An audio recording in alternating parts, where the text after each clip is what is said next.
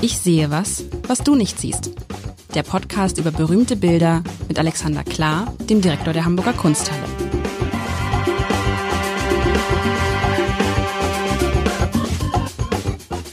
Herzlich willkommen. Mein Name ist Lars Heider und ich hatte mir vier Frauen gewünscht. Letztes Mal. Aber wieso? Ich kann mich gar nicht mehr erinnern. Hatte ich mir wirklich vier? Was heißt vier Frauen? Ich hatte mir mehr, hatte ich mir nicht einfach mehr du hattest Frauen dich, gewünscht? Ich, nee, du hattest dich belustigt, dass äh, uns wohl der Hamburger Kunsthalle die Künstlerinnen ausgegangen sind, nachdem ich ja frohgemut angefangen hat vor diesen undenklich Zeiten, als wir anfingen, hatte ich immer Mann, Frau, Mann, Frau, Mann, Frau. Das schlief aber irgendwann ein und ist natürlich die Anerkenntnis, dass es längst noch nicht genügend Künstlerinnen in der Hamburger Kunsthalle gibt.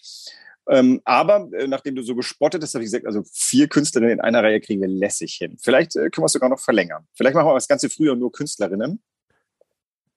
Aber wir, was hatten wir, hatten wir eine Zahl gesagt? Du sagst, 70 äh, Prozent der Künstler sind Männer noch rein wahrscheinlich viel größer, viel größer. Also okay. in, der, in der Abteilung alte Meisterinnen, jetzt fast gesagt, gibt's genau eine Künstlerin, die malt Blumenstillleben. Auch die können wir nochmal aus, äh, ausgraben und dann können wir beiden uns über ein Blumenstillleben unterhalten. Das könnte auch ähm, erquicklich sein. Ähm, dann wird's im 19. Jahrhundert ein bisschen besser. Da haben wir zwei, drei Künstlerinnen, die mir einfielen äh, unter anderem die berühmte Rosa Bonheur, eine, eine famöse Künstlerin, die man deswegen kennt, weil der Max Ernst ähm, sich selbst als die Rosa Bonheur des Surrealismus bezeichnet hat und kein Mensch wusste, was er damit meint.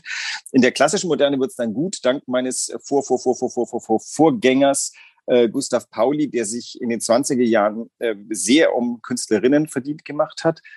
Und nach dem Krieg gab es einen kleinen Backlash und jetzt so seit den 90er Jahren äh, kommen wir langsam, äh, der, wie soll man sagen, der Gleichheit näher. Und jetzt äh, mit äh, dem Antritt von mir als Direktorin ähm, besteht, besteht der Wille, so eine Art 50-50-Situation, der äh, ist ja auch eine Chancengleichheit für Künstlerinnen ähm, herzustellen. Schauen wir mal, ob wir es hinbekommen. Du sagst es eben so, spaßeshalber, Direktorin. Ich muss immer lachen, was heißt lachen oder nicht lachen, wenn ich das... Ähm Social Media Profil, also Twitter oder Instagram zum Beispiel von Olaf Scholz sehe oder von Steffen Hebestreit, dem neuen Regierungssprecher, dann steht da immer drin, Olaf Scholz, Regierungsvertreterin. so, und dann denke ich so, was heißt das jetzt? Weil bei Olaf Scholz ist man ja relativ sicher, dass er nicht Vertreterin ist. ist bist du jetzt Direktorin, also Direktorin? Ich finde, äh, das ist, das ist eine Art Denksport. Zum einen ist es natürlich so, damit kann man viele Leute herzlich aufregen. Ähm, was, wenn man es jetzt mal ernst nimmt, gar kein Grund zur Aufregung ist. Immerhin haben sich über 5000 Jahren Frauen immer, das hatten wir schon mal, glaube ich, mit gemeint fühlen dürfen, wenn von Direktor die Rede war. Mir ist es das erste Mal in meiner Jugend aufgefallen, dass mal eine bekannte, äh, der Familie bekannte Friseurin von ihr sich gesagt hat, sie ist Friseur, sie mag das nicht mit der In, mhm. sie findet es abwertend. Ich glaube, das hat sie mittlerweile revidiert. Dann hat die Uni in Leipzig oder die Akademie mal zum Spaß ein Jahr lang alle ihr, ihren ganzen Lehrkörper als Professorinnen betitelt. Ich würde mal spaßeshalber Direktorin sagen, weil ich dieses, äh, äh wie nennt es, dieses, dieser Glockenlaut äh, in nicht, nicht so gern mache. Ich finde das irgendwie sprachlich doof. Aber, aber ich finde find den, den Spaß eigentlich ganz schön, weil das ändert die Perspektive. Es gibt ja die heiße Diskussion, sollte man nicht lieber Gleichberechtigung machen, als sie in die Sprache einführen? Ja. Ich hänge halt der Fraktion an, die sagt, wenn du die Sprache nicht änderst, ändert sich nichts. Das heißt, das heißt, man kann jetzt sagen, in 2022 ist die Direktorin der Hamburger Kunsthalle zu Gast, Alexander Klar. Sehr gerne. Hätte noch das Vergnügen, dass ich immerhin beim Anfang meines Jobs irgendwelche Stimmen lesen muss, die sagten, es ist schon wieder ein Mann geworden, okay. was das nicht wegzaubern kann. Aber man könnte mal an diese, erstens sind wir genderfluid, also ich bin Mann und Vater und äh, habe äh, so mal relativ äh, gefestigte Ansicht von was ich geschlechtlich bin. Aber das ist ja auch eine Fremdwahrnehmungsgeschichte, was weiß ich denn, wie mich andere Menschen wahrnehmen. Man könnte das ja mal postulieren und einen gewissen Spaß dabei haben. Eins muss man sagen, seit, seit Jahrzehnten werde ich nicht tapfer genug, etwas zu tun, was ich eigentlich immer gern tun würde, nämlich mal in so einem schönen Kleid auftreten. Ähm, das macht Grayson Perry, äh, ein Künstler in England schon, der tritt immer im Kleid auf, weil er ist Keramiker und sagt, naja, normalerweise sind wir Keramikerinnen ja Frauen, also kann ich auch eine sein. Ich hatte mal so, so einen schönen japanischen, so einen japanischen Männerrock gesehen in London und habe ihn nicht nicht gekauft, weil damals meine Freundin und heutige Frau gesagt hat, das steht dir eh nicht. Ähm, und ich bin auch nicht wacker genug, das zu tun. Aber solche Sachen, warum müssen Frauen Kleider tragen dürfen, for God's hm. sake? All diese Dinge könnte man ändern und es würde wahrscheinlich etwas verändern zum Guten hin. Und die Hörerinnen und Hörer fragen sich jetzt ganz kurz, ist das, nicht, ist das nicht dieser Podcast, in dem es um ein Kunstwerk geht? Und ja, und deshalb all das, was wir eben gesagt haben, hätte ich natürlich niemals so eingeleitet mit der Direktorin Alexander Klar, wenn es nicht um dieses, um dieses, um dieses Kunstwerk ginge, um das es geht, weil wir werden gleich erkennen, dass auch bei diesem Kunstwerk zumindest ich nicht sagen kann, ist es Mann? Ist es Frau? Was ist es eigentlich? Ich weiß, dass es eine Frau gemacht hat. Ich beschreibe es. Es ist eine Skulptur. Wobei ich natürlich jetzt nicht weiß, wie groß die ist. Für mich wirkt die groß. Groß. Für mich wirkt die wie ein Mensch auf einem, man stellt sich vor, auf einem Podest, auf einem Sockel steht ein Mensch mit nackten Füßen, mit nackten Füßen. Von den Füßen könnte man vielleicht ableiten, dass es Frauenfüße sind, aber muss man auch nicht. Man sieht also die Füße sieht man und man sieht Teile des Beines, der Beine, das rechte Bein mehr als das linke Bein, nackt. Und darüber ist also ein Mensch, der steht, aber dieser Mensch ist umhüllt durch einen ja, Vorhang, durch ein Tuch, durch eine Decke, durch ein irgendwas. Also es ist ihm über den Kopf geworfen. Es ist ihm oder ihr über den Kopf geworfen. Der Kopf ist gebeugt. Das heißt mit anderen Worten, es ist eigentlich ein nackter Mensch auf einem Podest und über diesen nackten Menschen ist eine große, große, etwas schäbige Decke geworfen. Und ähm, es ist immer so lustig, man, man assoziiert das dann ja immer mit Dingen, die einem gerade begegnet sind. Und ich musste interessanterweise denken an diese ähm, Reportage, die vor kurzem Markus Lanz aus den USA gemacht hat, weil Markus Lanz dort viele Menschen getroffen hat, die obdachlos sind, die jetzt in Zelten leben oder in Autos und so einfach nur so einfache Decken gehüllt waren. Also das war meine erste Assoziation. Die zweite, die ich jetzt eben gerade hatte, dachte ich irgendwie, boah, vielleicht ist es ein Denkmal, wo jemand nackt ist und dann hat jemand eine Decke drüber geschmissen. Aber offensichtlich geht es ja darum, nicht zu sagen, wer ist da drunter. Man sieht halt nur ähm, die Beine. Äh, ja, und ich frage mich natürlich jetzt, da kann man jetzt ewig lange drüber sprechen. All das, was wir am Anfang gesagt haben, passt irgendwie auch schon dazu, weil an dem Punkt ja die Frage ist, dass Mann oder Frau eigentlich gar keine Rolle spielt. Es ist ein Mensch. Das, das ist das Entscheidende. Ein menschliches Wesen. Es ist sehr groß. Die Arbeit, um das aufzulösen, heißt Arcangelo 2, römisch 2, also Erzengel 2. Ist eine ganz neue Arbeit aus dem Jahr 2020, ist die eine von drei Figuren, die Berlinde de Breukere, eine belgische Künstlerin. 2020? 2020, das Ding ist ganz frisch. Interessant. Wir können nämlich nachher auch noch über Zeit sprechen. Wir können über Geschlecht sprechen. Wir können über überhaupt die Zuordnungen zu irgendwelchen Kategorien sprechen. Dieses Ding hat so viel in sich. Ich ähm, habe es deswegen herausgenommen, weil es auch brandneu ist. Wir haben, wir beziehungsweise die Stiftung Hamburger Kunstsammlungen, die der Hamburger Kunsthalle Erwerbungen erst überhaupt ermöglicht, dank ähm, vieler Zuwendung von ähm, äh, Hamburger Bürgerinnen und Bürgern. Ähm, die hat das erworben mit uns, für uns steht im Altmeistersaal äh, da, wo Rembrandt steht und passt da fantastisch hin, weil sie ist wirklich zeitlos. Man könnte auf den ersten Blick denken, das ist so eine neapolitanische, ähm, barocke, sehr katholische ähm, so eine Figur, die, die, ähm, so das nach der, nach der Pest ist da, sind da einige Figuren von so Büßern entstanden. Ähm, es hat auch eine Ähnlichkeit zu dem, äh, zu einem Genre, das sind Trauernde um, um Grabmäler rum in, in Mittelfrankreich, in Burgund, die sogenannten Pleurants, die Weinenden, die Trauernden. Das sind auch verhüllte, meistens Mönchsfiguren, oftmals auch Menschen ohne Gesicht da das Ding so riesig ist, das ist mit seinem Suckel drei, über drei Meter hoch oh. und die Figur selber ist ähm, menschenhoch. Und wie du tatsächlich äh, schon sehr, äh, sehr scharfsinnig gesehen hast, man kann nicht eindeutig sagen, welchen Geschlechts diese Figur ist. Und sie ist sehr ärmlich, also auch die Assoziation mit den amerikanischen ähm, Obdachlosen ist äh, voll der Treffer. Alles ist drin. Historie, Kunstgeschichte, katholisches, äh, Büßen, äh, Pest und Krankheit, äh, Nichtgeschlechtlichkeit. Das Ding ist ein Wahnsinnswerk. Also es ist wirklich ein, eine herausragende Arbeit. Und was und, ich interessant finde, dass es jetzt entstanden ist. Weil ich finde, das ist so weit weg von dem, was wir jetzt tun. Ich hätte gar nicht gedacht, dass es noch Leute gibt, weil wir reden über, wir reden über, das ist, das ist was ist für ein Material? Stein. Alles Mögliche. Da ist Wachs ja. über, über so Metall. Also das ist wirklich gebaut, Holz, da ist Tierhaar dabei, da ist Epoxid mit dabei. Ähm, die, die Oberfläche ist bemaltes Wachs, pigmentiertes Wachs, hat so einen ganz leichten grünlich bläulichen Schimmer, also fast auch schon so ein bisschen was von ähm, sich langsam zersetzendem Fleisch. Ähm, also wirklich eine ganz, also ist ganz fasziniert. In dem Raum sind immer viele Menschen. Neulich sah ich sogar jemand am Boden sitzen und die abzeichnen. Also ähm, die Arbeit packt einen wirklich. Oder hat er am Oboen gesetzt, um runter zu gucken? Man hat ja, man möchte, man möchte nicht, nicht jetzt um zu gucken, welches Geschlecht hat der Mensch. Man möchte so runter gucken, wenn man, man hat so die Hoffnung, man kann vielleicht irgendwas erhaschen, noch ein Gesicht oder eine, ein Ausdruck oder so, weißt du? Weil unten ja diese Decke, ab, ab vor dem, äh, so auf Höhe, auf Höhe der Oberschenkel, diese Decke sich verkürzt und so ein bisschen aufgebauscht ist, wie man es kennt. Und man möchte ja, das ist ja, glaube ich, das Faszinierende an solchen verhüllten Geschichten, man möchte ja runter gucken und man ahnt, dass es ein Mensch ist, dem es nicht gut geht, weil du hast es gesagt, diese Decke, dieser Umhang so äh, ärmlich ist, aber auch, weil die Kopfhaltung halt so eine ist, die Kopfhaltung ist eher so eine, hm, mir geht's nicht gut, während irgendwie die Beine gesund aussehen, also der ganz, also die Gesamtkörperhaltung ist ja eher ein aufrechter Mensch. Ja, aber auch tatsächlich gebeugt, wie du es sagst. Ähm, äh, um das zu beantworten, die äh, betreffende Zeichnerin saß hinter der Skulptur und die Decke hinten läuft weiter runter. Also ich glaube, sie hatte nicht das okay. Ansinnen, drunter zu kommen. Ähm, übrigens, die, die Figur steht gerade leicht gebückt, aber auf Zehenspitzen. Sie tritt also noch ganz vorsichtig auf. Also sie ganz zart. Das ist ähm, auch noch eine zärtliche Figur. Ob ihrer Größe hat man trotzdem das Gefühl, die fängt jetzt leicht das Schweben an oder entfleucht nach oben.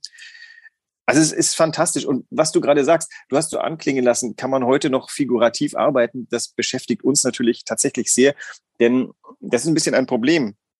Der Mensch liebt nicht so sehr wie den anderen Menschen. Mhm. Menschen wollen gern unter ihresgleichen sein und das ist ein großes Problem der abstrakten äh, Kunst, der geometrischen, der konstruktiven Kunst, dass dort der Mensch nur in Form des Erschaffers dabei ist ähm, und das ist eine intellektuelle kleine Schranke, die zu überwinden ist. Und bei, wenn so eine Figur da ist, die ist total unmittelbar. Da fühlen wir uns, da laufen nicht umsonst Kinder laufen natürlich prinzipiell erstmal zu ihresgleichen, zu Kindern. Dann laufen sie prinzipiell erstmal zu Figur. Und an den ornamentalen, nicht gegenständlichen Sachen laufen sie vorbei. Mhm. Und äh, das überwindet dieses Ding hier. Und es ist so eine Bewegung in der Gegenwart, die wieder ich sage jetzt nicht gegenständlicher wird, aber die den Menschen wieder ähm, als, als äh, zum Maßstab nimmt. Und dafür steht diese Skulptur ganz großartig. Wie gesagt, sie ist Top-Gegenwart, Contemporary, wie es Contemporary nicht geht. Aber viele Menschen, die sowas machen, wird es nicht geben, viele Künstler, oder? Weil es Zunehmend? ja zu, tatsächlich. Also ich meine, aber auch die solche Skulpturen machen. Also es, das Problem ist natürlich, das Skulpturen machen, das figürliche Skulpturen machen hatte natürlich ganz lang den Ruch des ähm, Retro, des, äh, wie soll man sagen, da ist nichts Neues dabei, war der Gedanke. Ähm, man musste erst wieder eine Art Weg finden und den hat die Berlinde der Bräugere ganz klug beschritten, indem sie eben diese, die Materialität mindestens so wichtig macht wie die Figürlichkeit. Also wenn du davor stehst, du, du, du möchtest tatsächlich hinfassen, geht leider nicht, es ist Wachs und auch noch äh, mit vielerlei, da ist Tierhaar mit dabei. Ähm, die, die Faszination geht halb von der Figur aus, die von weitem ist, und dann, wenn du näher kommst, hast du das, was ähm, die abstrakte Kunst auszeichnet, nämlich Materialität. Und die verbindet beides, und das macht sie schon sehr gegenwärtig. Wenn man jetzt nur, wenn man sich nur den oberen Teil anguckt, also den Oberkörper, ist man natürlich auch schnell in dieser Verschleierungsdebatte, ne? Zum Beispiel. Zum ist Beispiel. Wahnsinn, was da alles drin ist. Ja. Also ähm, für Kunsthistoriker wie mich, äh, ich finde, das, das ist das Tolle, dass wir beide uns unterhalten. Du hast, äh, du hast viele Filter, die ich automatisch draufsetze, gar nicht. Äh, du siehst Sachen, die ich im Leben nicht sehen würde. Also wie du eingestiegen bist, dachte ich, ja, ja, recht, recht, richtig. Du hast vollkommen recht. Ich sehe diese, dieses Gewand und denke, ah, kunsthistorisches Zitat, der Faltenwurf. Also man kann Seminare über den Faltenwurf von Tilman Riemenschneider abhalten. In der Gotik äh, entwickeln die eine unglaubliche Fähigkeit, Fähigkeit, in Skulptur Falten abzubilden, die mhm. Stofflichkeit von Tuch in Holz, in Stein wiederzugeben. Und dann dachte ich gerade, ei, die, ähm, die macht das ganz geschickt, denn das Wachs ist ja formbar, aber dann belegt sie es wieder mit etwas anderem. Das heißt, die dreht quasi dieses, äh, das Genre des, äh, der Gotik um. Äh, aber äh, natürlich schwingen da ganz andere Sachen mit und ich muss erst dann wieder durch die Kunstgeschichte durch in die Wirklichkeit stoßen. Also letztendlich ist es eine Wachsfigur. Also ja. man kennt ja dieses Wachsfigurenkabinette. Ja. Madame Tussaud, es ist eine Wachsfigur. Ist auch. Es ist. Nicht, habt ihr auch nicht so viel in, in der Kunsthalle, oder? Ich würde sagen, dies, die, dieses Kunstwerk, dies, also es Wachs als Material für Skulptur gibt's öfter. Da würde ich mhm. jetzt mal nicht meine Hand jetzt vorlegen, dass wir nicht so vier, fünf andere Sachen auch noch haben.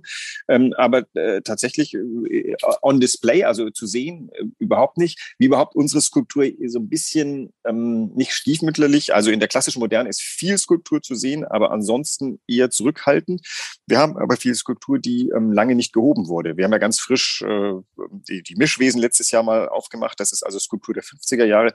Aber prinzipiell kann man da mehr tun. Wir sind auch dabei, in den nächsten Jahren äh, die Skulptur neu zu heben. Aber Wachsfigur noch etwas, weil ich vorhin Neapel gesagt habe. Ich bin ähm, so ein bisschen wie wohl Protestant, äh, doch katholisch äh, lehnend. Und dort gibt's eben die Heiligen, die dort in Wachs sehr, sehr ähm, lebensecht dargestellt wird, mit Wunden, die lebensecht eitern und all diese Dinge. Also der, der Neapolitaner, die Neapolitanerin, ähm, schätzt sehr das ähm, absolut fotorealistische Wiedergeben von Schmerz. Das vermeidet sie hier ja. Man sieht jetzt kein Blut. Auch das ist mhm. nicht da.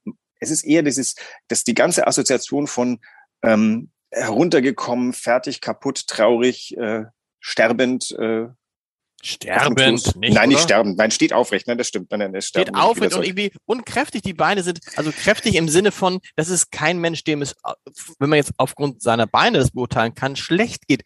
Vielleicht ist es auch jemand, der nicht erkannt werden will. Also, ich weiß ja, es nicht. Ob, ob seine Armut. ja, natürlich, natürlich ob seine Armut, aber es ist, äh, dem, es kann auch jemand sein, auch da wieder die, ähm, diese, ähm, die Verknüpfung zu dieser wirklich schönen Reportage von Markus Lanz, die ich da gesehen habe. Das waren halt Menschen, die noch vor einem halben Jahr äh, Musiker waren oder mhm. äh, irgendwie in Sachen Veranstaltungstechnik was gemacht haben und so. Und plötzlich leben die wegen Corona, weil es diese Veranstaltung nicht mehr gibt, leben die in ihrem Auto, weil sie sich die Miete ja. nicht mehr leisten können und möchten natürlich dann auch nicht erkannt werden. Weißt du? Das, ja, das ist so, das, das, ist so dieses, und das ist ja auch eine, eine neue Form von, ähm, eine neue Form von Armut, die dann Menschen trifft, die nie damit gerechnet hätten, dass sie, also denk mal an die Gasten, Gastronomen. Jedem Gastronomen wurde immer gesagt, oder jedem, der Koch gelernt hat oder in die Gastronomie gegangen ist, essen und trinken müssen die Leute immer. Stimmt. Aber ähm, wenn man ins Restaurant schließt, können sie jedenfalls da nicht essen. So, und das ist, das ist das, das ist das nächste Problem. Und vielleicht ist das so ein bisschen, ich, mich würde interessieren, Wachsfiguren. Ihr würdet niemals eine Wachsfigur von Udo Lindenberg oder von Angela Merkel oder, also was bei Madame Tussauds steht, ausstellen. Warum eigentlich nicht? Warum, die, die, die, wenn, wenn jemand ein, könnte man sich vorstellen, dass es einen großen Künstler gibt, der Menschen porträtiert, aber als Wachsfigur? Oder, und das, oder landet das deshalb nicht in der Kunsthalle, weil das irgendwie so eine Art anderes Genre ist, was eher in diesen Unterhaltungsbereich abgedriftet, will ich gar nicht sagen, äh, abgedriftet ist, sag doch. Du hast, du hast ja schon gesagt. Naja, äh, das ist ganz schwierig, weil ich möchte nicht von dir in die Ecke geschoben worden, die Elite-Institution, der, die sich mancher Dinge zu schade ist. Aber ich, ich drücke es positiv aus. Wir suchen natürlich immer wir suchen äh, eine Dimension mehr. Madame Tussaud kann etwas, was wir nicht können. Die können nämlich Dinge, die Dinge vor allem herstellen. Mhm. Die, die, die, das sind ja teilweise, also die gelingen mal mehr oder weniger. Ich finde immer, immer, wenn eine Figur vorgestellt wird, dann muss ich sagen, in der Mehrzahl der Fälle denke ich, na, ist ihnen aber nicht so ganz geglückt. Manchmal denken, oh, voller Treffer. Ähm, äh, witzigerweise äh, bei Trump dachte ich voll der Treffer, weil der eh schon so wegsam guckt, da passte das irgendwie. Hm. Also um damit Udo Lindenberg in Form einer Wachsfigur, weiß nicht, ob ihm das überhaupt recht wäre, äh, bei uns gibt es, Land gibt es gibt es natürlich bei Madame, Madame Tussauds in Hamburg. Auf, auf, in Hamburg gibt es natürlich Udo Lindenberg, klar. Ja, aber gut, um, um, bei, um bei dir zu landen, was müsste er da machen? Äh, äh, wir reden, glaub, wir reden ja über, nochmal, wir reden über den künftigen Hamburger Ehrenbürger Udo Littenberg. Also rein von dem, was er mitbringt, ist es jemand, der geehrt werden könnte, auch mit einem Kunstwerk in der, fest hätte ich gesagt, örtlichen Kunsthalle. Ja, also wir würden gerne einen Gedanken ehren und nicht die Figur, sondern wir würden, wenn, wenn das etwas transportiert, wenn die Skulptur von Udo Lindenberg etwas transportiert, was allgemeingültig ist. Denn äh, sind wir mal ehrlich, Udo Lindenberg ähm, wird nicht so haltbar sein wie äh, Caspar David Friedrich als Figur. Das ist, ähm, wir, wir verehren ihn heute alle sehr, du ganz besonders, ähm, aber Nimm, pass auf, nimm, nimm Elvis. Bei Elvis haben wir die Diskussion nicht, ob er nicht noch in 20, 200 Jahren verehrt werden wird. Nimm Elvis. Ja, da hat sich ein Mythos verselbstständigt. Es geht gar nicht um Elvis, es geht um so eine Art Rockkunstfigur, die, ähm, in, in die viele irrsinnige Dinge des 20. Jahrhunderts in sich vereinigt. Tut das Udo Lindenberg? Ja, vielleicht ob der, ob seiner, ähm, seines Engagements für die Wiedervereinigung könnte sein. Aber ich verstehe, aber was, es könnte sein, nehmen wir an, ich würde dir jetzt anbieten, einen gigantischen, den Hut von Udo Lindenberg in 40 mal 50 Meter als gigantisches Modell zum Beispiel. Das wäre dann schon eher was, worüber ihr nachdenken würdet, weil eine Ebene was transportierte, mehr. Was transportiert der Hut an, an Gedanklichen, an der Idee? Hut transportiert das Auffangen der, also alle unter einen Hut bringen. Das wäre ja gerade, ne, das ist, das ist wieder, muss es der Hut von Udo Lindenberg sein oder kann das dann ein Hut an und für sich sein? Das kann auch ein, könnte auch ein Hut an und für sich sein, aber der Hut von Udo Lindenberg wird natürlich zumindest im Moment assoziiert mit jemandem, das ist derjenige, der immer an die Wiedervereinigung zum Beispiel geglaubt hat und ist dabei ausgelacht worden. Hey, mir geht es nur, mir geht's nur, mir geht's ja, nur darum, sozusagen, du brauchst eine Idee mehr dazu. Genau, also das, das Ding, was heißt, du brauchst eine Idee mehr? Das, es, es sollte allgemeingültiger sein, denn nehmen wir es, also es gibt wahrscheinlich deutlich mehr Udo Lindenberg-Fans in Hamburg als außerhalb Hamburgs. Ich weiß nicht, wie, wie wir reden. Das ist immer ein bisschen gemein. Ich möchte ihn mal kennenlernen, damit ich. Musst du mal, dann wirst, dann bist du nämlich auch, dann wirst du nämlich merken, dass es auch, das ist ja auch ein, das ist sozusagen ein großer Künstler. Es ist ein großer, es ist, die Kunst, die Sachen, diese Likorelle, die haben ja sowas, ja, aber ihr würdet es trotzdem nicht ausstellen. Ich will jetzt auch nicht immer Werbung für Udo Lindenberg machen, aber ich, mir, mir geht es ja nur darum zu verstehen, weißt du, was müsste man tun, um mit einer Wachsfigur in die Kunst oder mit irgendwas aus Wachs, weil letztendlich ist ja so, hier ist es sozusagen bis zur Unkenntlichkeit. Ne? Also mit anderen Worten, also ich habe immer das Gefühl bei so Kunst, wo du denkst, also es muss irgendwie ein bisschen unkenntlich, es muss auch irgendwie ein bisschen düster sein, es muss auch mit Armut und sozialkritisch sein, dann ist es Kunst wenn es klar Nein. ist, so verstehst du, was ich meine? Wenn Nein. es klar ist, wenn es eindeutig ist, wenn es schön ist, hm, schwierig. Nein, wir hatten ganz viele lebensbejahende Sachen. Das habe ich dir auch schon mal. Du, du bleib, bei dir bleibt immer dann hängen. Das, also das, wir müssen noch lange diesen Podcast machen, bis ich das aus dir draußen habe. Also erinnerst du dich an I Don't Believe in Dinosaurs? Das lacht jeden Abend fröhlich über die Platte und viele Leute finden das sehr vergnüglich. Manche Leute ärgern sich sehr darüber, aber das ist wirklich nur nichts. Ähm, und hier, ich glaube, hier haben wir so einen kleinen Punkt. Ich glaube, bei Udo Lindenberg ist auch sein Star ähm, Status ein wenig im Wege. Denn an und für sich wollen wir nicht, dass die Figur, die das macht, äh, wichtiger ist als das Oeuvre, das geschieht. So, und das, und das, das, genau, das wollte ich damit sagen. Genau. In, dem Moment, wo du ein Star bist, ist sozusagen. Bist du gebrandmarkt. Ist der Weg zur das ist ja dieses, was man ja auch bei ganz vielen im, im Journalismus, bei ganz vielen Feuilletonisten, in dem Moment, wo ein Musiker, ein Schriftsteller erfolgreich ist, also die Bestsellerlisten anführt, fangen die Feuilletonisten schon wieder an und sagen, mm, ist das noch Kunst? Ja, ja. Also im Falle der Likorelle ist ja so, ich habe mich mittlerweile, du hast die ja schon mal erwähnt und ich habe mich da ein bisschen gebildet. Ähm, die Frage ist halt einfach, würde der Name Lindenberg da nicht dranhängen, wären die dann tatsächlich auch noch so aufregend? Denn der Inhalt ist Lindenberg und, und äh, Likör oder, oder, oder irgendwie ein Getränk. Aber was, was transportiert denn das, außer dass, dass da eine gewisse Experimentierlust im Schwange ist? Ich erkenne jetzt noch nicht so rasend viel, aber vielleicht, ich bin auch nicht der Einzige, der entscheidet übrigens, wie das ist. Das wäre noch schlimmer. In der Kunsthalle sind wir viele Stimmen und bei uns kommen viele Dinge an, die dann irgendwie bedacht werden und durchdacht und dann äh, werden die, finden die Eingang bei uns. Also wir sind nicht irgendwelche, äh, wie soll man sagen, äh, Torhüter, Erzengel. Jetzt können wir zurückfinden zu unserer Statue. Wir sind keine Erzengel ins Paradies der Kunst, sondern wir, wir haben ein sehr weites Radar über den Kunstbetrieb der Welt und versuchen in Hamburg für Hamburg, aber eben auch die Welt nach Hamburg zu bringen, damit man eben hier in der Kunsthalle über Gedanken, die überall auf diesem Planeten ähm, Bild werden, ähm, nachdenken. Genau, und da geht es natürlich, klar, da geht es um Gedanken und nicht um Personen. Das heißt, wenn wir von Lindenberg wegkommen, das gleiche Prinzip Wachsfigur oder irgendwas von Angela Merkel wäre auch nicht automatisch Kunst, nur weil es Angela Merkel ist. C'est ça. Das, äh, genau, würde ich so sagen und jetzt gehen wir nochmal kurz zurück, weil ich suche ja immer so schon die, die, die, die Mehrdeutigkeit, die Vieldeutigkeit. Das ist ja auch etwas. Wir zwei haben jetzt wieder uns, das ist, also heute sind wir, glaube ich, heute ist es ein wirklich schöner Podcast, denn wir bringen unsere Perspektiven ein. Das ist ja, was wir eigentlich wollen von dem Podcast. Nicht, äh, dass man sich vorher bildet über ein Kunstwerk, sondern dass man in, im darüber sprechen zu Erkenntnis gelangt. Ich kann jetzt noch ein bisschen Bildung einfließen lassen, die vielleicht noch mal eine Erkenntnis zeitigt. Das Ding heißt der Erzengel. Den Erzengel haben wir äh, Kunsthistoriker und äh, Theologen ja ein bisschen anders in Erinnerung. Der Erzengel, das ist so ein Anführer einer Engelsschar. Das sind so die äh, herausragenden Engel. Ähm, ein Erzengel bewacht den Eingang ins äh, Paradies. Ähm, also der Erzengel ist etwas Mächtiges. Diese Figur, dieser Erzengel ist äh, ohnmächtig, hätte ich fast gesagt, oder mhm. zumindest sehr leise treterisch der Begriff des Erzengels, der ist uns irgendwie abhanden gekommen, oder? Der hat in der Gegenwart gar nichts mehr zu suchen. Das ist ganz exotisch, der Begriff hier. Ja, und da denke ich auch immer so, macht man Erzengel, ist dann das äh, auch eine Art Zitat von so einer Künstlerin, weil die weiß, wenn ich mein, äh, wenn ich Erzengel, dann ist der Kunsthistoriker, äh, Erzengel, oh, da fällt mir viel zu ein und schon ist man im Geschäft. Aber sie richtet sich ja nicht nur an Kunsthistoriker, sondern an ihr Publikum. Und da ist die Frage, wer assoziiert mit Erzengel was? Jetzt sagen wir mal, wer aus dem westlich-christlichen Bereich kommt, kann mehr assoziieren, als wer aus Japan kommt. Ähm, würden wir in ein japanisches Museum gehen und dort irgendeine äh, Shinto-Anspielung äh, nicht verstehen, müsste man sie uns erklären.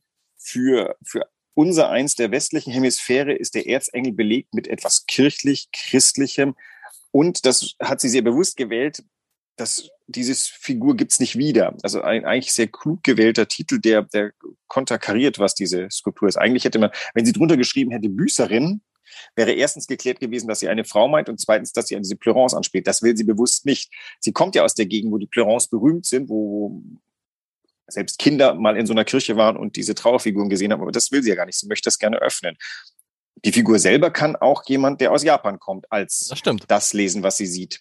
Da hilft vielleicht der Erzengel gar nicht. Oder sie, man kommt zurück nach Japan und sagt, ich habe jetzt in, äh, in, in, Hamburg mal einen Erzengel gesehen. Meine Güte, haben die komische Erzengel. also ähm, ich glaube nicht, dass es nur an die Kunsthistoriker ist, sondern da schwingt noch etwas mit. Wir hatten es ja, glaube ich, auch mal von guten und schlechten Titeln. Ich bin ja ein fanatischer Gegner von Untitled ohne mhm. Titel. Das finde ich ja irgendwie, lasse ich nur ganz selten durchgehen. Hier ist doch ein schöner Fall, wo man sieht, ähm, wie wichtig ein Titel als Ergänzung Ah, bei Werner Büttner hatten wir es. Da waren die Titel mindestens so wichtig ja. wie das Bild selber, weil sie sich quasi gegenseitig wahlweise widersprochen oder ergänzt haben. Hier ist es ja auch so. Aber wir müssen dann das nächste Mal darüber, darüber mal sprechen, dass dieser Titel, dieser Titel finde ich ist unpassend zu diesem. Aber das ist, ist ja der Titel ah, ist ja okay. der, der Kunst. Also ich finde, ich habe diese die Assoziation Erzengel nicht. Aber weißt du was? Wir sind schon wieder fertig und wir müssen ja immer darauf achten, dass die 25 Minuten eingehalten werden, weil ganz viele Leute haben mir gesagt, sie passen diesen Podcast in einen bestimmten Tagesablauf rein. Okay. Wo es genau 25 Minuten, ich weiß nicht, was genau, vielleicht eine Pizza, genau, die man dann macht und die guten Appetit. Abspülen. Und nächste, nächste Woche kommt die nächste Frau. Ich freue mich sehr drauf. Doppelt sogar. Ne? Bis dann. Bis dann. Tschüss.